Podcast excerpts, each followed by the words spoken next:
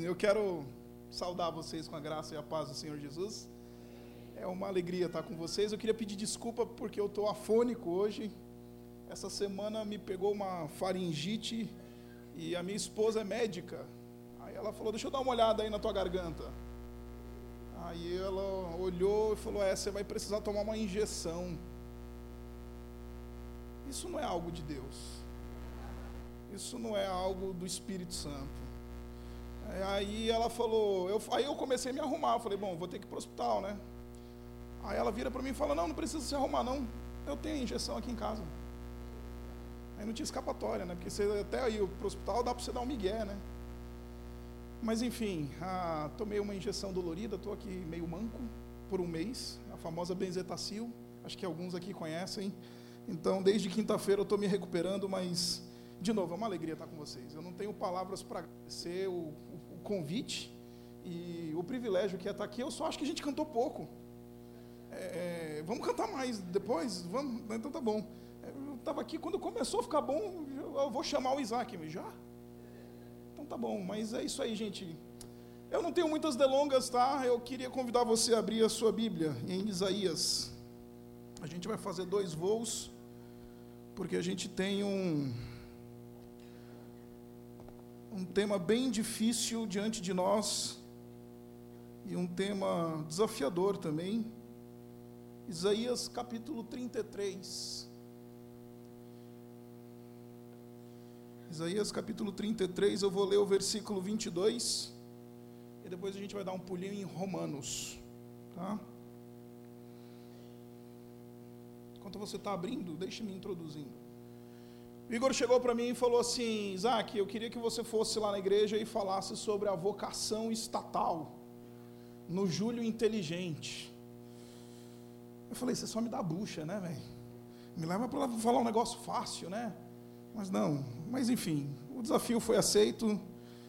E eu queria que você lesse comigo então o texto de Isaías, capítulo 33, versículo 22. Diz assim: Pois o Senhor e a primeira aulinha aqui para você. Está vendo que na sua Bíblia está tudo capitalizado o nome Senhor? Porque na forma original, no hebraico, está escrito o nome pessoal de Deus aí, Yahweh, o tetragrama sagrado. Então ele está dizendo Yahweh, o nosso Deus, o Senhor, ele é nosso legislador. O Senhor é nosso Desculpa, o Senhor é nosso juiz. O Senhor é nosso legislador. O Senhor é nosso rei. É Ele quem nos vai salvar.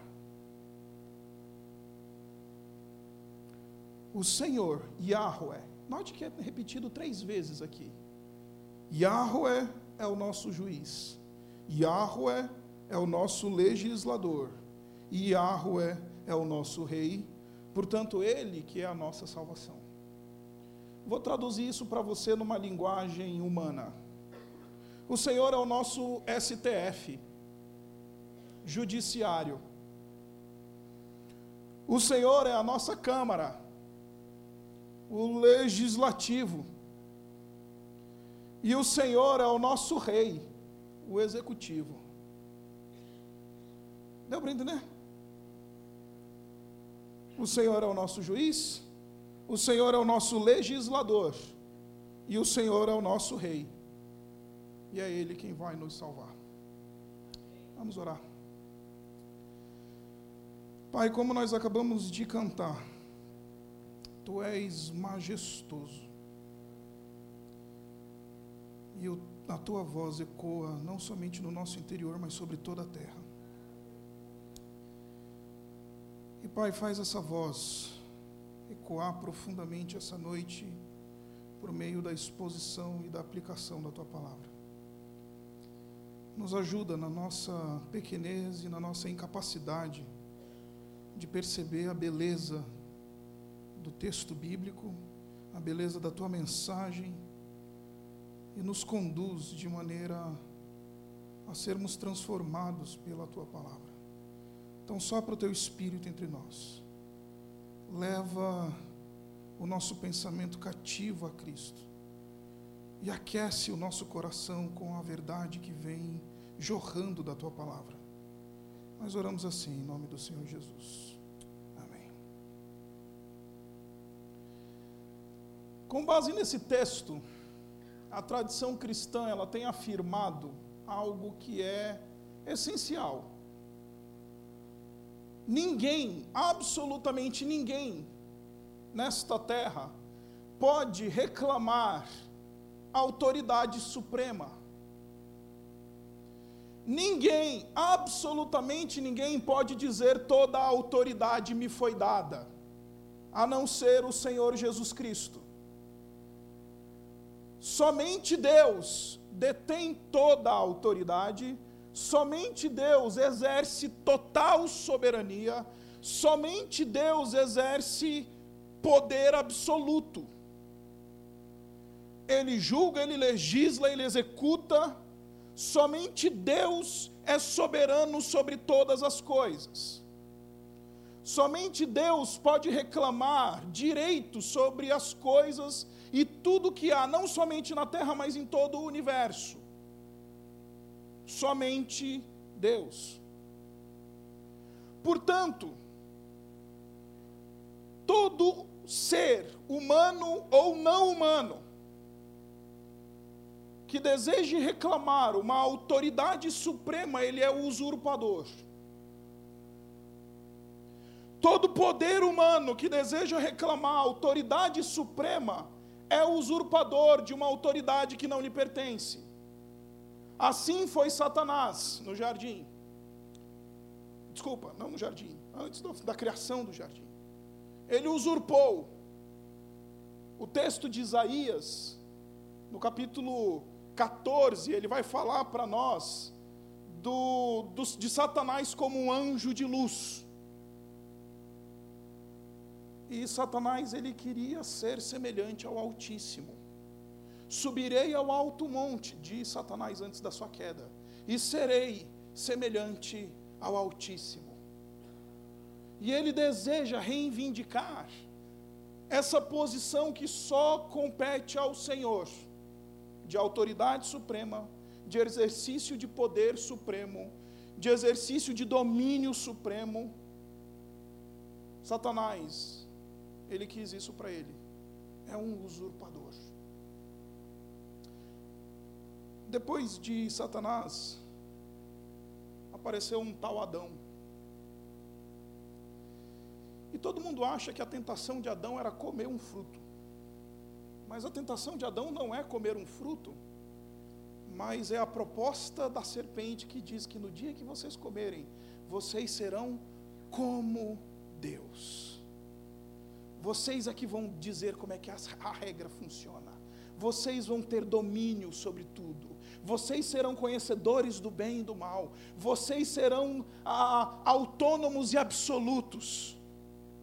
E Adão se tornou mais um usurpador, segundo o paradigma satânico. E depois de Adão, todos os outros de alguma maneira, são usurpadores, incluindo nós mesmos. Quando a gente diz assim, Senhor, quem toma conta do meu namoro sou eu e não você. Senhor, quem toma conta do meu casamento sou eu. Quem determina a conduta sexual do meu casamento sou eu e não a Bíblia, não o Senhor. Eu e você somos usurpadores, como foi a nosso pai Adão e como foi Satanás no céu. Agora, as implicações dessa usurpação, elas são mais, mais do que somente éticas, mais do que somente morais. Essas, essa usurpação, ela também ela é política. Hoje, indivíduos, eles não querem, não dizem, subirei ao alto monte e serei semelhante ao Altíssimo, mas indivíduos vão dizer, subirei a rampa do Planalto e serei o Salvador e Redentor dessa nação. E acredite, jovem, as eleições estão aí. E ao contrário de políticos pedindo o voto, você vai ter políticos pedindo a sua adoração. A propaganda política, ela não é um movimento em que vai te convencer de dar um voto, mas é um movimento de te apresentar Messias, de te apresentar salvadores da nação, salvadores da pátria, que têm ou desejam ter todo o poder, que desejam ter toda a autoridade, que desejam ter domínio absoluto sobre todas as coisas. Por isso que todo modelo governamental que se propõe absolutista, ele é um modelo usurpador. Ele é um modelo que rouba uma autoridade que não lhe pertence. Tendo dito isto, os reformadores no século XVI, eles trouxeram uma máxima que ela é sensacional. E eles disseram: rebelião aos tiranos. Quem são os tiranos? Aqueles que desejam usurpar essa soberania total de Deus. Então, rebelião aos tiranos é obediência a Deus. Rebelião àqueles que desejam concentrar todo o poder na sua mão é rebelião, é obediência a Deus. Porque só Yahweh é o nosso juiz. Só Yahweh é o nosso legislador. Só Yahweh é o nosso rei. Só Yahweh pode dizer: toda a autoridade me foi dada. Tendo dito isto, abra em Romanos, capítulo 13. E agora nós vamos falar sobre o Estado, a vocação do Estado. O apóstolo Paulo, ele facilitou a nossa vida e nos instruiu sobre qual que é a vocação do Estado, qual que é, o que que Deus espera que o Estado seja, ainda que muitas vezes não seja. Romanos 13, vou ler de 1 a 5. Romanos 13 diz assim: todos devem sujeitar-se às autoridades governamentais, pois não há autoridade que não venha de Deus. As autoridades que existem foram por Ele estabelecidas. Portanto, aquele que se rebela contra a autoridade está se opondo contra o Deus que o instituiu. E aqueles que assim procedem trazem condenação sobre si mesmos. Pois os governantes não devem ser temidos, a não ser que a não ser por aqueles que praticam o mal. Você quer viver livre do medo da autoridade? Pratique o bem, e ela o enaltecerá. Pois é serva de Deus para o seu bem. Mas se você praticar o mal, tenha medo, pois ela não porta espada sem motivo. Parêntese. Espada aqui não é para fazer a barba. Fecha parêntese é serva de Deus, agente da justiça para punir quem pratica o mal. Portanto, é necessário que sejamos submissos às autoridades, não apenas por causa da possibilidade de uma punição, mas também por questão de consciência. Esta é a palavra de Deus. Queridos, o livro de Romanos ele está dividido em duas grandes partes, uma parte teológica e uma parte prática. Do capítulo 1 até o capítulo 11, o apóstolo Paulo vai dar teologia, vai falar de teologia. Ele vai fazer um, um escrever, ali ele escreveu nesses 11 capítulos o maior dos compêndios teológicos que a história já viu. E o apóstolo Paulo ele estava interessado em doutrinar uma igreja que não tinha sido fundada pelo ministério apostólico.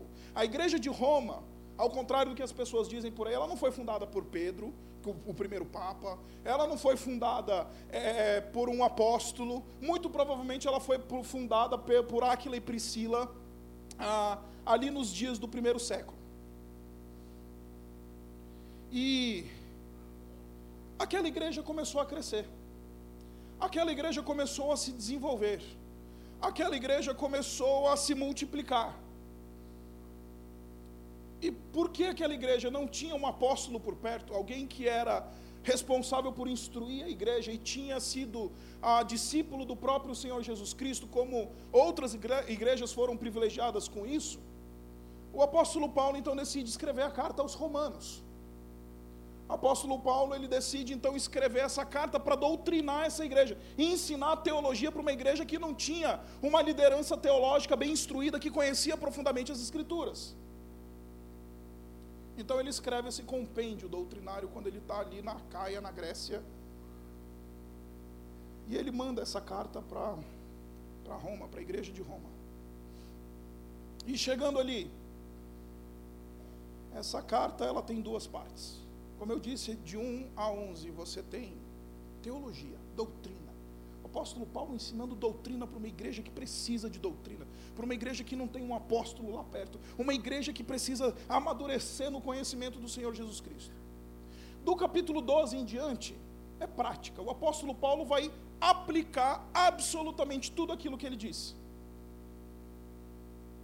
E no meio dessa aplicação, ele decide aparentemente do nada falar do Estado. No meio dessa aplicação teológica, ele aparentemente do nada, aparentemente sem nenhuma razão, ele chega e fala assim: olha, então agora eu vou começar a falar das autoridades e vou mostrar para vocês como esse negócio de se santificar, como esse negócio de apresentar o, os corpos de vocês como sacrifício vivo, tem a ver com a sua função e a sua relação com o Estado. Como você sabe, se você quiser voltar comigo, no capítulo 12, você diz assim, versículo 1 diz assim: Portanto, irmãos, agora ele vai, com, vai começar a aplicar toda a teologia que ele ensinou para aquela igreja. Ele diz assim: Portanto, irmãos, rogo pelas misericórdias, de, pelas misericórdias de Deus, que se ofereçam em sacrifício, vivo, santo e agradável a Deus. E este é o culto racional de vocês. E o que, que significa oferecer-se como sacrifício santo? e agradável a Deus. Aí ele vai falar: santificação. Não se amoldem a este século. Antes sejam renovados pela, pela renovação da vossa mente. Sejam transformados pela metanoia. Mas não somente isso, ser um sacrifício santo, é, vivo e agradável a Deus, significa não buscar vingança. Lá no final do capítulo 12 ele vai falar isso vocês têm que amar de maneira sincera, vocês têm que se sacrificar uns pelos outros e vocês não podem procurar vingança. Vocês não podem ser indivíduos que estão aí com essa agenda vingativa. Versículo 17 do capítulo 12 ele diz assim: Não retribuam ninguém mal por mal. Procurem fazer o que é correto aos olhos de todos. Façam o possível para viver em paz com todos. Então o apóstolo Paulo ele vem aplicando isso no seu livro e vem dizendo: Olha, eu vou mostrar para vocês o que, que significa aplicar toda essa doutrina. Primeiro, ofereçam-se como sacrifícios. E oferecendo-se como sacrifícios, vocês vão buscar santidade. Oferecendo-se como sacrifícios, vocês vão amar uns aos outros. Oferecendo-se como sacrifícios, vocês não vão retribuir o mal com o mal. E oferecendo-se como sacrifício a Deus, vocês serão submissos à autoridade.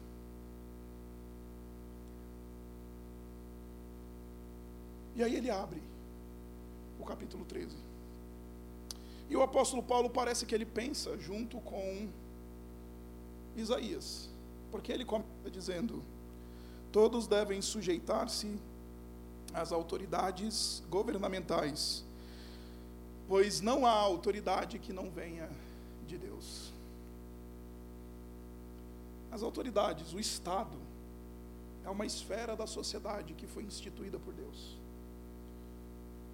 O versículo 4 vai dizer que a autoridade é serva de Deus. Versículo 4: Pois é serva de Deus para o seu bem. E é importante ele designar a autoridade como ministra, como serva, como uma instituição, exatamente porque a autoridade humana, o Estado, tem uma autoridade delegada.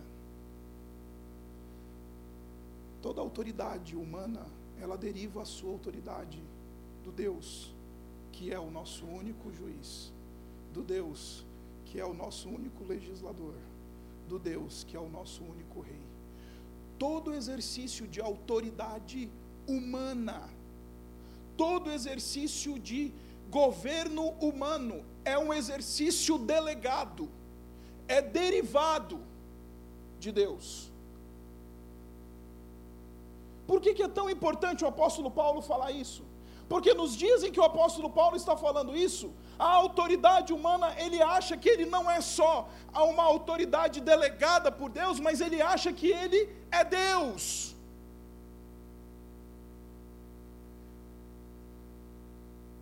Ele acha, existe nos dias do apóstolo Paulo, o chamado culto ao imperador, culto a César. As pessoas iam queimar incenso para César. Hoje não queima incenso para César. Hoje quebra carro na rua, em nome dos governantes. Hoje faz isso, essa é a adoração dos militantes, quer coxinha, quer mortadela, seja de que partido seja. Você vê um zelo religioso na militância política hoje. Porque aquilo é adoração. Fala mal do Lula para um petista e fala mal do Bolsonaro para um coxinha. Você vai encontrar ali zelo religioso. É o mesmo zelo que o cristão devia ter quando alguém blasfemasse o nome de Cristo.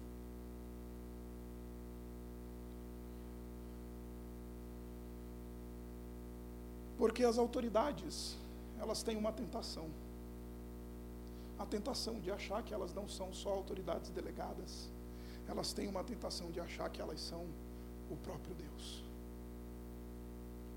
E vão se apresentar para nós como verdadeiros redentores da nação vão se apresentar para nós como verdadeiros salvadores da pátria. Vão se apresentar para nós como aqueles, não pedindo voto, mas na verdade pedindo a nossa devoção, pedindo a nossa esperança, pedindo a nossa adoração. Acredite, eu vejo cristãos muito mais zelosos das suas inclinações políticas do que da sua caminhada com Deus. Eu vejo cristãos muito mais zelosos da sua fidelidade à ideologia que seguem do que a sua busca por santificação. Porque a política, o Estado, porque ele é exercida, é uma autoridade exercida por homem, e todo homem tem pé de barro, todo homem é descendente de Adão, é um usurpador como foi o nosso pai Adão. Ele assentando-se na cadeira do delegado da autoridade, ele vai dizer: Não quero ser só delegado, serei Deus. E acredite, no final de agosto, vai começar a propaganda política. Os os pretensos salvadores da pátria vão aparecer vestindo azul, vestindo vermelho, vestindo verde e amarelo, vestindo cores. E em última análise, eles não estão pedindo o seu voto, eles vão estar pedindo a sua devoção.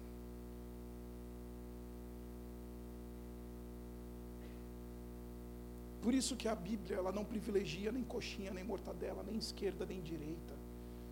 Porque a Bíblia ela dá risada dos que se levantam e falam: Eu serei e eu terei toda a autoridade, eu sou o salvador dessa pátria, eu serei o redentor desta geração brasileira. Deus nos céus ri desses indivíduos, porque não passam de. O Apocalipse capítulo 13, eu não tenho tempo para articular toda essa teologia. O Apocalipse capítulo 13 vai apresentar essa autoridade humana que é usurpadora como uma besta que emerge do mar. E ela vai reivindicando mais do que somente apoio político, mais do que somente um voto, mais do que somente uma concordância com um programa de governo, mais do que somente essas coisas, ela vai reivindicando adoração e vai dizer: dobre-se de joelho, coloque sua esperança no meu partido, na minha bandeira é a besta que emerge do mar, de Apocalipse capítulo 13. Então, meu ponto inicial aqui para você é muito simples, querido. Não se dobre, não guarde devoção espiritual a César.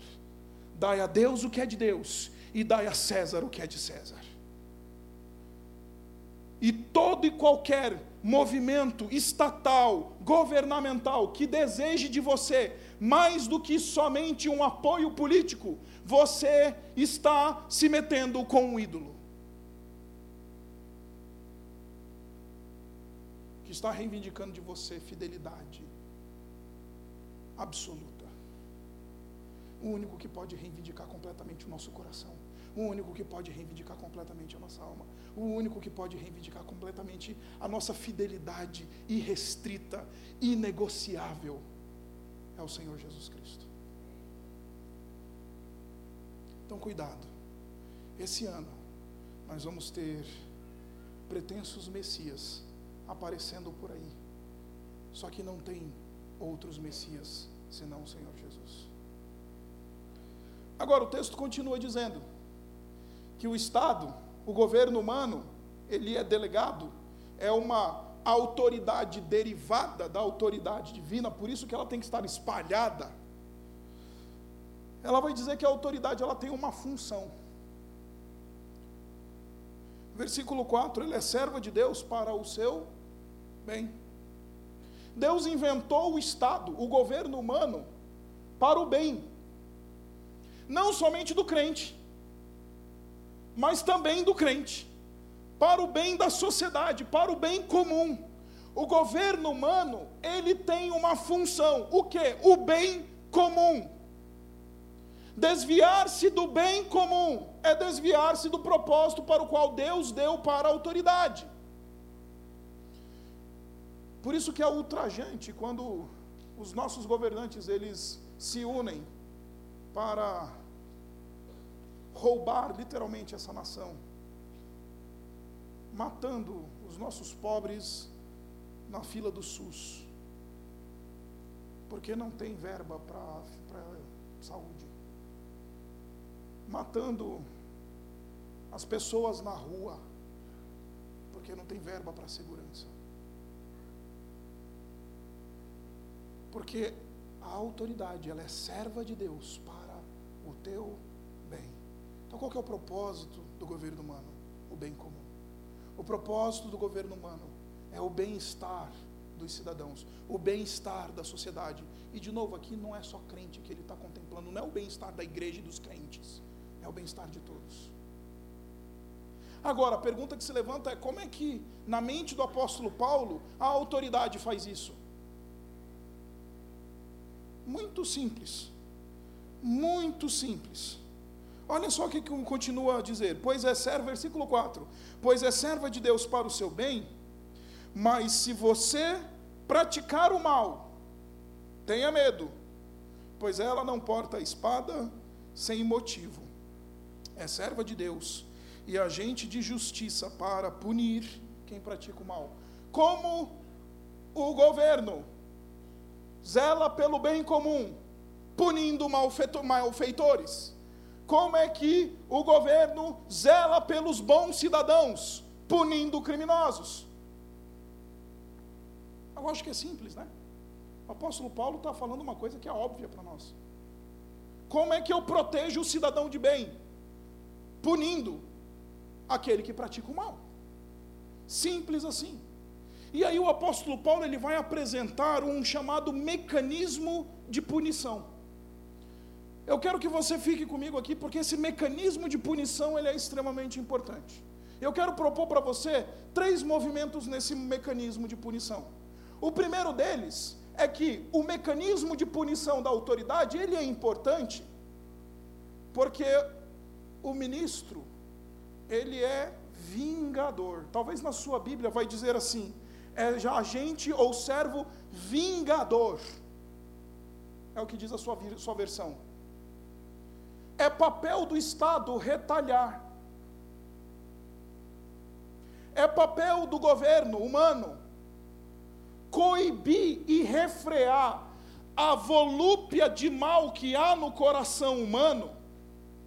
E por causa disso, Deus concedeu ao Estado o dever de refrear isso.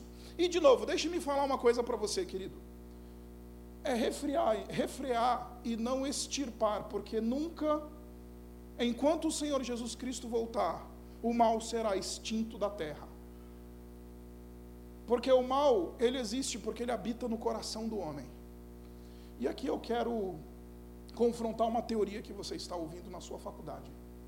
O seu professor de filosofia, que normalmente é um cara bem barbudo assim, e de ponta, ele vai dizer para você que surgiu na história um indivíduo chamado Rousseau. E segundo Rousseau, diz o seu professor de filosofia lá na matéria de introdução à filosofia, existe um negócio do bem selvagem ou, o bom selvagem. Ou seja, o homem ele é bom. Quem corrompe ele é o sistema. Quem corrompe ele é o que corrompe o homem faz dele um capitalista selvagem, o que faz ele um, um cara desgracento que quer matar as pessoas, que bota ele na, na, na, competição e tudo mais é o sistema, é o ambiente. E por causa disso, o homem é bonzinho, ele é uma vítima do sistema, em última análise. Procure o livro do Rousseau, do Emílio, ou outro livro do Rousseau, do Contrato Social. E aí você vai ver o que eu estou dizendo. E lá ele vai propor que nós, homens, somos bonzinhos, a gente é legal, a gente é gente boa o que está diametralmente oposto àquilo que a palavra de Deus diz. A palavra de Deus diz que o nosso coração é profundamente corrupto e é dele que procede adultério, assassinato e todas as outras coisas e todas as mazelas desse mundo. A, a visão antropológica deste mundo é uma visão otimista. As pessoas olham umas para as outras e falam: "Ai, como ele é bonzinho". A visão antropológica da Bíblia, da Bíblia, ela é pessimista. O homem é mau não há um justo sequer, não há quem consiga ser bom sem que haja graça de Deus. É do coração do homem que toda perversão surge, é do coração do homem que toda competição surge, é do coração do homem que toda corrupção surge, é do coração do homem. E este mal não vai ser extinto até o dia que o Senhor Jesus Cristo pisar nesta terra novamente. Portanto, até lá, o Estado é esse é esse mecanismo, esse instrumento instituído por Deus que vai refreando e colocando barreiras nessa volúpia malévola do coração humano. É o Estado que coloca barreiras e nos protege de nós mesmos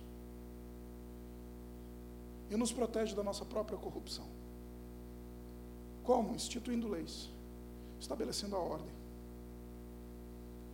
Na visão cristã, o Estado pune, porque ele faz um movimento paliativo, que é simplesmente de refrear a volúpia da intenção do mal que habita o coração humano. Mas esse mal que habita o coração do, do homem, ele não vai ser redimido pelo Lula. Ele não vai ser redimido pelo Bolsonaro. Ele não vai ser redimido pela Marina Silva. E nem vai ser redimido por nenhum outro governante, nem pelo Trump, nem pelo Putin, nem pelo Maduro, seja governante humano. Esta volúpia maligna humana, essa corrupção que há no coração do homem, é redimida na cruz. Só há um redentor.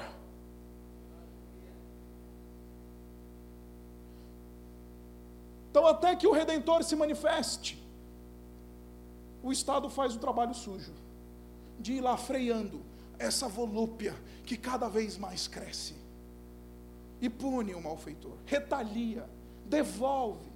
É interessante essa expressão grega que aparece aí, é a expressão de vingança mesmo, aquele que dá de volta. É aquele que vem e fala: Você fez o mal, então você vai tomar o mal. O mecanismo de punição, primeiro, é para retaliar. Traz a espada. E note que ao fazer isso, é para o teu bem, é o que diz o texto. Traz a espada para o teu bem. Segundo ponto do mecanismo de, de, de punição do Estado é o da apaziguação. E aqui eu quero que você venha comigo. Se você voltar no final do capítulo 12, se você voltar no final do capítulo 12, você vai ver que o apóstolo Paulo, ele proíbe tá? Ele proíbe de os, o cidadão comum se vingar. Ele proíbe que nós façamos vingança com as nossas próprias mãos. O apóstolo Paulo vai dizer assim, olha, versículo 12, capítulo 12, versículo 18. Façam todo o possível para viver em paz com todos. Amados, nunca procurem vingar-se, mas deixem com Deus a ira, pois está escrita: minha vingança, a vingança eu retribuirei, diz o Senhor. Ao contrário, se o seu inimigo tiver fome dele de comer, se tiver sede dele de beber, fazendo isso você amontoará brasas vivas sobre a cabeça dele. Não se deixem vencer pelo mal, mas vençam o mal com o bem. Lindo o discurso do apóstolo Paulo, né? Até a hora que alguém pisa no nosso calo. Porque quando alguém vem dar um tapa na minha cara, eu não quero só dar um tapa na cara do outro, que me deu um tapa na cara, eu quero esfregar a cara dele no asfalto. Porque a volúpia vingativa humana, ela é sempre distorcida e corrompida. É por isso que a gente não pode buscar vingança com as próprias mãos. Aí a pergunta que se levanta então é: se eu não consigo retribuir de maneira justa, se eu não consigo vingar de maneira honesta e justa, quem é que vai fazer isso? Porque eu tenho o meu sentimento de ultraje. O meu filho foi estuprado, a minha filha foi morta no, no, farol. Foi o meu dinheiro roubado, o meu carro levaram. Como é que a gente lida com esse sentimento de apaziguar? Como, como é que a gente apazigua esse ultraje diante do mal? Aí Deus está dizendo: quem faz isso? É o Estado, não você. Deu para entender porque é tão importante que o Estado trate bandido como bandido?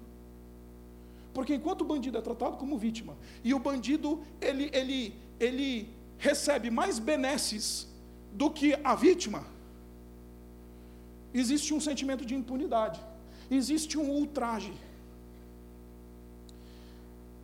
Eu lembro que, não sei se você acompanhou, mas alguns anos atrás a gente teve o caso do João Bernardo, lembra?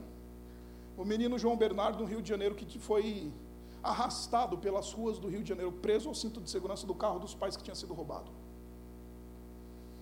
E aí se levantou na nação a discussão é temos que diminuir a maioridade penal e não sei o que. Eu não vou entrar no mérito da questão da maioridade penal, então desencana disso. E aí a gente ficou na discussão e não sei o que, baraná, baraná, e todo mundo falou. Todo mundo disse.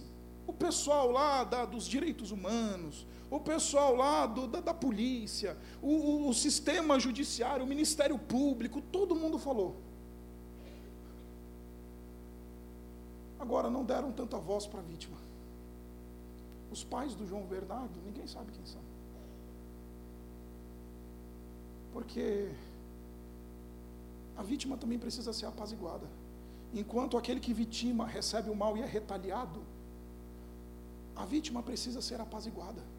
O ultraje precisa ser remediado. Por isso que as pessoas querem pegar a mão, pôr a mão na arma para sair matando todo mundo por aí. Quem me dá uma fechada no trânsito? Porque elas não sabem lidar com esse sentimento de ultraje. O Senhor está dizendo, calma. No capítulo seguinte ele diz: Sabe como é que eu faço isso? Para você apaziguar, para você acalmar, eu faço isso por meio da autoridade. Porque, como eu disse para você, a autoridade pode julgar com imparcialidade e pode retribuir em medida justa. Porque a nossa volúpia vingativa sempre é desproporcional. Se você quer me dar um, me der um tapa na cara, eu não vou querer só dar um tapa na cara na sua cara. Eu vou querer pegar você e esfregar você no asfalto. Eu vou querer passar com o meu carro por cima de você. Porque a nossa volúpia vingativa é desproporcional. Então precisa de um agente externo que vem faz e retalia para em relação àquele que é o ofensor retaliar e devolver o mal em relação àquele que é a vítima, apaziguar, fala, calma, fica tranquilo. Ele já recebeu a sentença e a pena por aquilo que ele fez. Deu para entender por que é tão importante esse negócio de punir?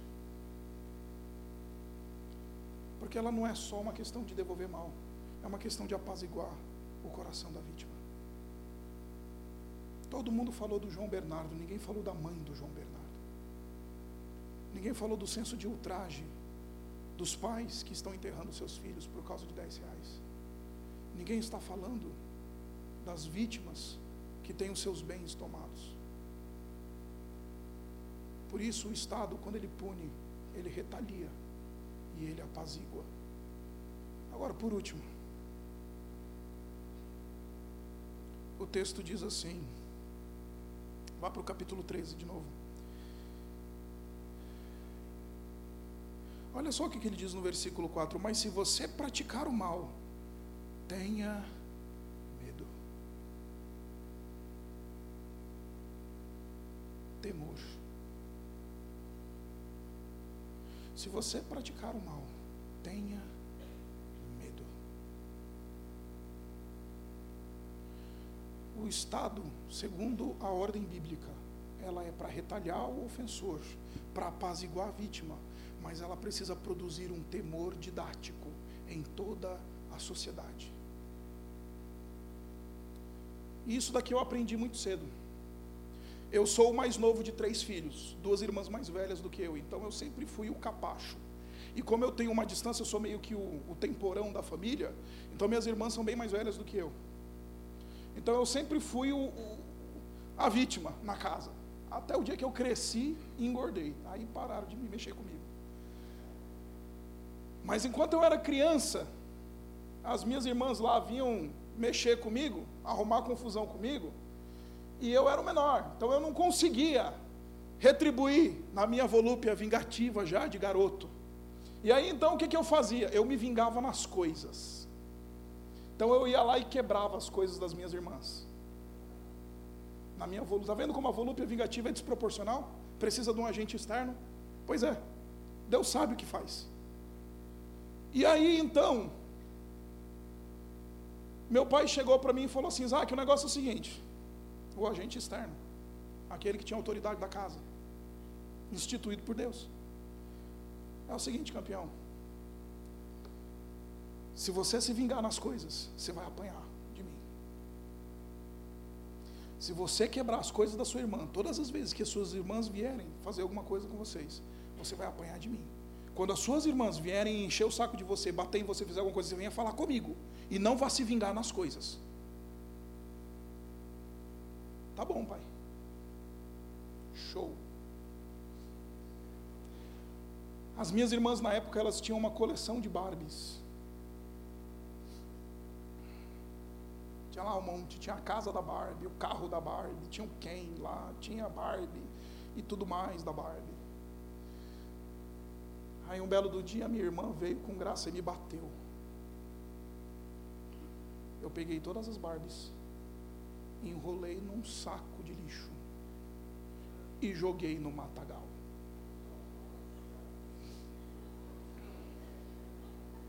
Você vê como o coração humano é corrupto. Pesado, né? Qual que era a lei? Se você se vingar nas coisas, você vai se ver comigo. Naquele dia eu tomei uma surra do meu pai. A surra bem dada. O que era triste é que eu sou filho de pastor. E meu pai, como pastor, ele gostava de dar um sermãozinho antes de apanhar. Que para mim era o pior. Me bate, mas não dá o sermão, velho. Ele começava a falar lá e, e, e, eu preferia já tomar uma surra do que ficar ouvindo. E eu lembro que eu falava assim, pai, não me bate não. Eu vou lá buscar no mato. Se eu não disciplinar você, serei desobediente como você. E tomei uma surra. Nunca mais toquei nos bens das minhas irmãs. Porque quando ele me disciplinou, ele produziu temor. As minhas irmãs não vingavam mais nas minhas coisas. E eu não vingava mais nas coisas delas. As coisas eram tratadas porque o Estado pune, é um agente punitivo, instituído por Deus, para retalhar o ofensor, para apaziguar a vítima e para produzir um temor reverente. Mas onde o Estado não pune, onde o Estado não trata, onde o Estado não entra, vai haver impunidade. E onde há impunidade, há ultraje. Onde há impunidade, não há sentimento, não há retaliação pelo mal. Então o Estado, a vocação do Estado é mediar essa nossa volúpia corrupta e falar: calma, segura a onda aí, campeão. Não queira pegar na arma, porque você não vai ficar bem. Você vai sair matando todo mundo. A tua volúpia é corrupta. A tua volúpia é vingativa. Vão bater na tua, no teu carro, você não vai querer bater no carro deles, você vai querer matar ele. O teu coração é corrupto, calma. Só que o Estado precisa fazer o seu trabalho. Hoje eu vim trazer um sermão que ele é triste. Porque hoje o que nós vivemos no nosso país, infelizmente, não é isso. É exatamente o contrário. Hoje o que nós vivemos no nosso país está bem longe do modelo e da vocação que Deus deu para o Estado. O Estado pune, ele restringe essa manifestação de pecado e pecaminosidade, de violência, estabelecendo ordem e leis e punindo aqueles que praticam mal, retaliando os ofensores, apaziguando as vítimas e produzindo um temor reverencial, didático na sociedade. É melhor não mexer com isso, porque se eu mexer, eu vou levar. É melhor não mexer nas Barbies da minha irmã, porque se eu mexer, eu vou levar. É melhor eu não pôr a mão nisso daqui, porque se eu pôr, eu vou levar. Temor reverencial. Por isso ele diz: Mas se você praticar o mal, tenha medo. Como é que eu me entrego como sacrifício vivo ao Senhor, sendo submisso à autoridade? Ajudando a autoridade na sua vocação de nos restringir a nossa volúpia na nossa vocação de, de querer buscar vingança. A gente precisa ser parceiro do Estado, para que o Estado puna, para que o Estado haja, para que o Estado faça aquilo que Deus estabeleceu que o Estado deve fazer. Então, ser submisso, respeitar a autoridade que foi instituída por Deus, vai além do que baixar uma mera cabeça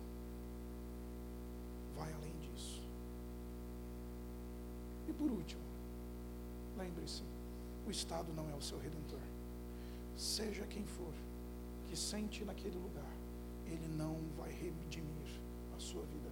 Pode fazer até um bom trabalho, mas nunca vai ser um trabalho redentivo, porque redentor só há um. Só um derramou sangue, só um é filho de Deus, só um pode mudar o coração humano. Só um. Jesus Cristo. Abaixe sua cabeça.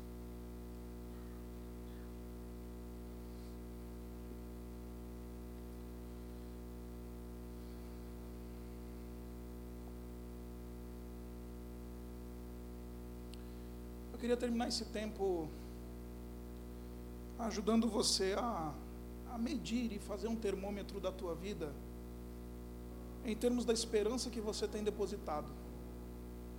Estado, nos governantes, nas utopias, nas ideologias.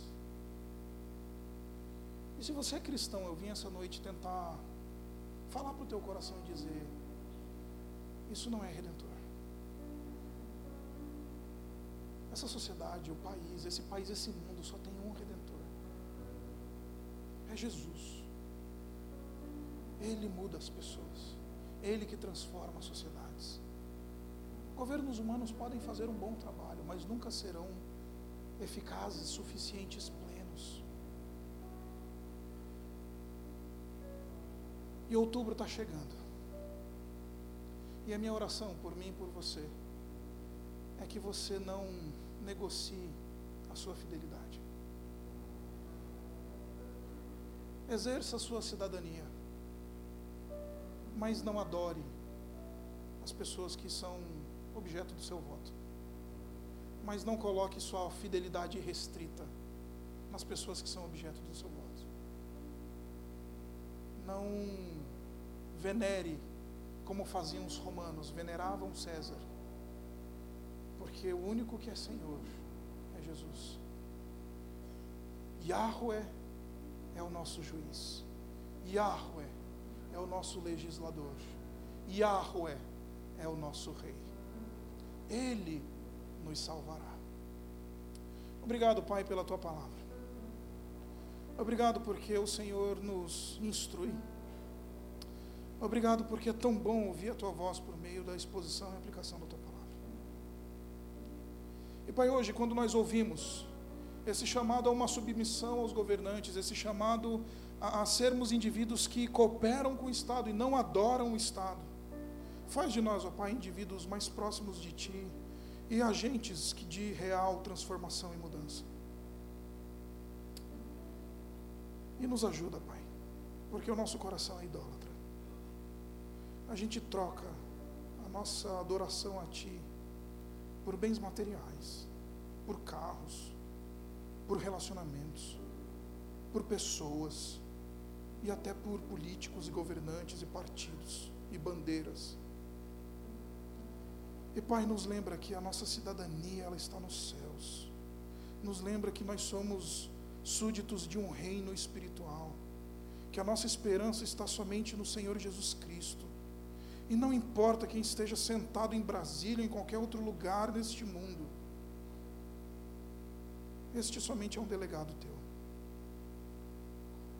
E nos leva, Pai, para perto de Ti, na medida em que nós nos, nos quebrantamos diante da cruz e na medida em que a gente é lembrado pela tua palavra de que o Senhor é o nosso juiz, nosso legislador e nosso rei. Nós oramos assim em nome do Senhor Jesus. Amém. Deus abençoe vocês, queridos.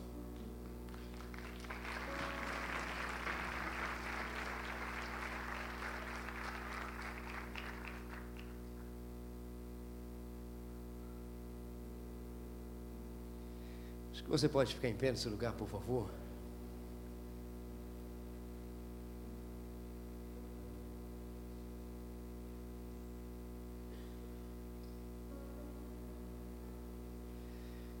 Creio que graça e misericórdia de Deus nos alcança. E eu vou dizer uma coisa para vocês, irmãos. Não que eu quero me apoiar nisso, mas que coisa boa que Deus perdoa o tempo da ignorância, né, irmãos? Aquele momento que a gente não compreendia, quem sabe, como deveríamos. E aí, de repente, o Senhor nos mostra e a gente fala: Ah, ok, entendi. E, mas isso diz que a partir de agora temos uma responsabilidade que permanece sendo dirigida pelo Espírito Santo. Então, nosso posicionamento deve continuar sendo o mesmo. Senhor, e aí? O que eu faço? Como me posicionar? E hoje, mais uma vez, o Senhor nos abre os olhos de saber como devemos enxergar o Estado e como biblicamente podemos nos posicionar para trazer a saúde que o Senhor tem desejado por meio do seu Espírito Santo, que opera em nós e através de nós. Mais uma vez eu quero agradecer, obrigado, amado pastor, irmão Isaac, sempre bom poder meditarmos a palavra por meio da sua vida e que os Deus continue quebrando você, fazendo de você cada vez mais um dependente dele, em nome de Jesus. Amamos você, queremos você cada vez mais perto do nosso coração, nós abençoamos a Urbana. Então, e quero dizer uma coisa para você: se você tem familiares, a pessoas que estão ali na região do ABC, por favor, fale para esses familiares, leve esses familiares para visitar a Igreja Batista Urbana lá, que está localizada na Caminho do Mar, ali em Santo André, perdão, vira Caminho do Mar, não, Caminho do Mar é, é São Bernardo. Pereira Barreto, irmãos. Irmão, só para te dizer, é a rua seguindo a minha casa. Amém. Pereira Barreto, você vai estar lá, qual que é o número lá, Pereira Barreto? 1395, Avenida Pereira Barreta, 1395, Pereira Barreto, 1395, Centro Empresarial.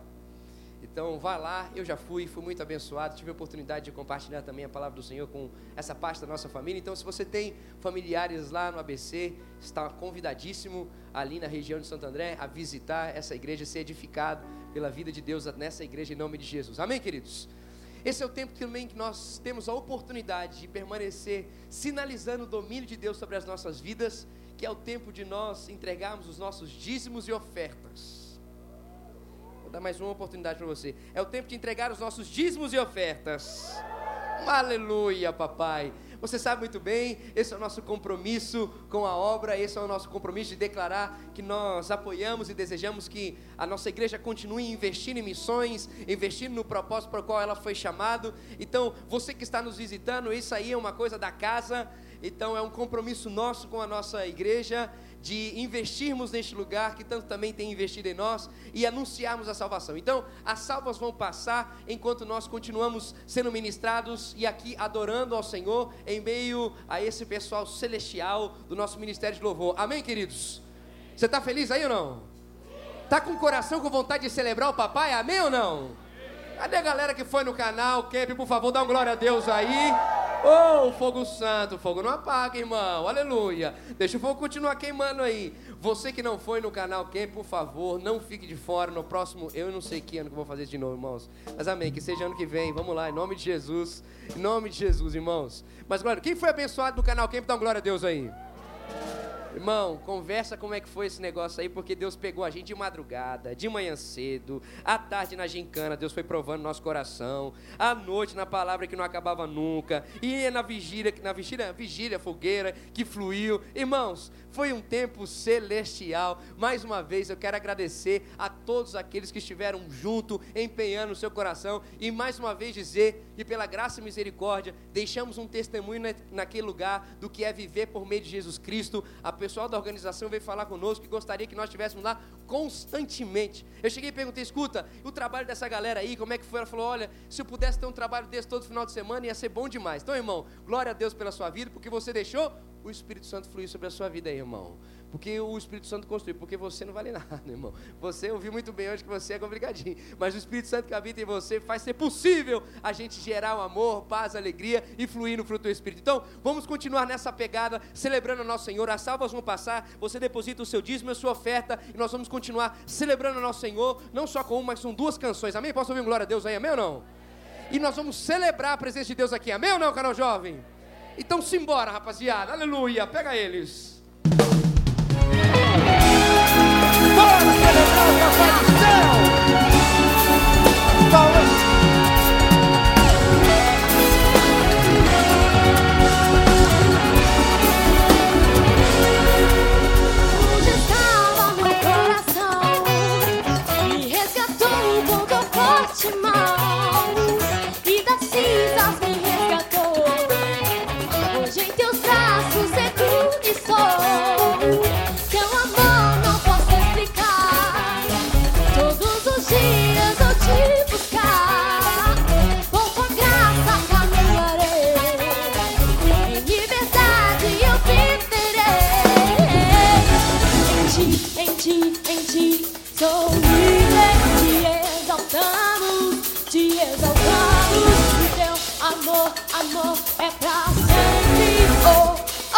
Canta canal jovem do Guinness Live.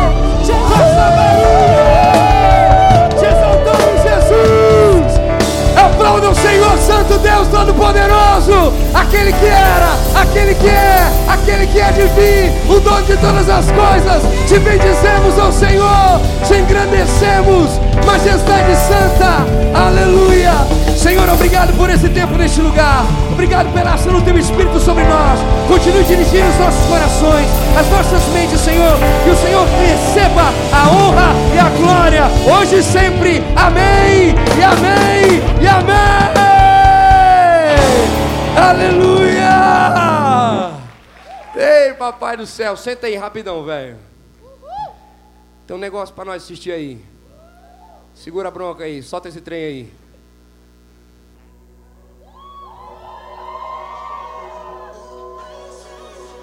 If there's an open way, I'll just run. While everything else fades and turns to dust, we're searching to find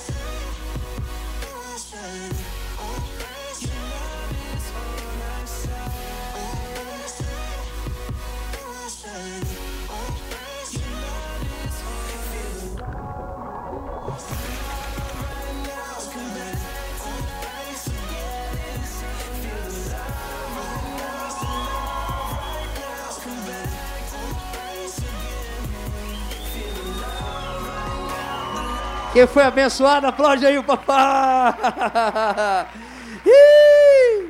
Ô galera. E o bom é que deu saudade, hein? Ô, coisa boa. Bom, queridos, quarta-feira nós temos a nossa reunião de oração, nosso momento de adoração, verdade, e assim a gente também clama. Às sete e meia até às oito e meia, vem aqui no cenáculo, o negócio está intenso cada vez mais, parece que a gente vai ter que tomar conta do Templo 2, então vem para a gente poder inundar esse negócio de quarta-feira aqui à noite em nome de Jesus. Temos os nossos, nossos pequenos grupos, por favor, venha, fique com seu coração aberto para a gente continuar caminhando em comunhão. E aí, sábado que vem, nós continuamos com o nosso Júlio Inteligente. Nós vamos ter aqui o nosso também querido amigo e pastor Davi Lago falando sobre as frentes de poder do nosso país e a igreja diante disso. Então, continue chamando os, os seus amigos e galera de outras igrejas para a gente poder ter esse tempo de capacitação e caminhar junto. Mais uma vez. Isaac, velho, amo sua vida, obrigado. Você é uma referência, um coração, muito obrigado. Deus continue enchendo. Os amigos que estão junto, cara, que Deus continue abençoando vocês. Obrigado pelo privilégio de ter vocês aqui.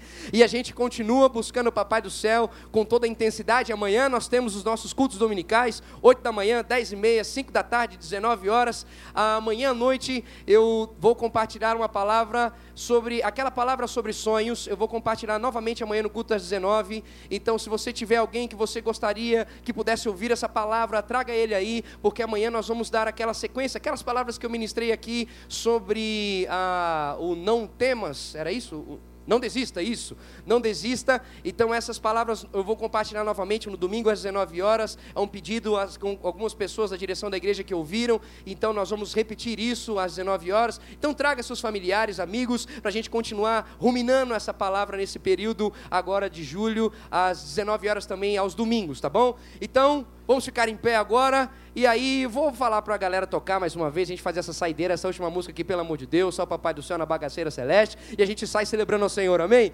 Então, cadê o pessoal do Taí, vocal, aleluia? Senhor, muito obrigado por esse tempo, que o Senhor continue nos enchendo, trazendo, Senhor, a tua palavra e o anseio, o temor e o tremor, assim como nós ouvimos nessa noite, Pai, por meio do Isaac, que a gente saiba, Senhor, viver como igreja deve viver nesse período, Pai, e assim, Senhor, declararmos a tua vontade, Senhor, e a transformação e a possível salvação por meio de crer em Cristo Jesus, em nome de Jesus, Pai, amém e amém, glória a Deus.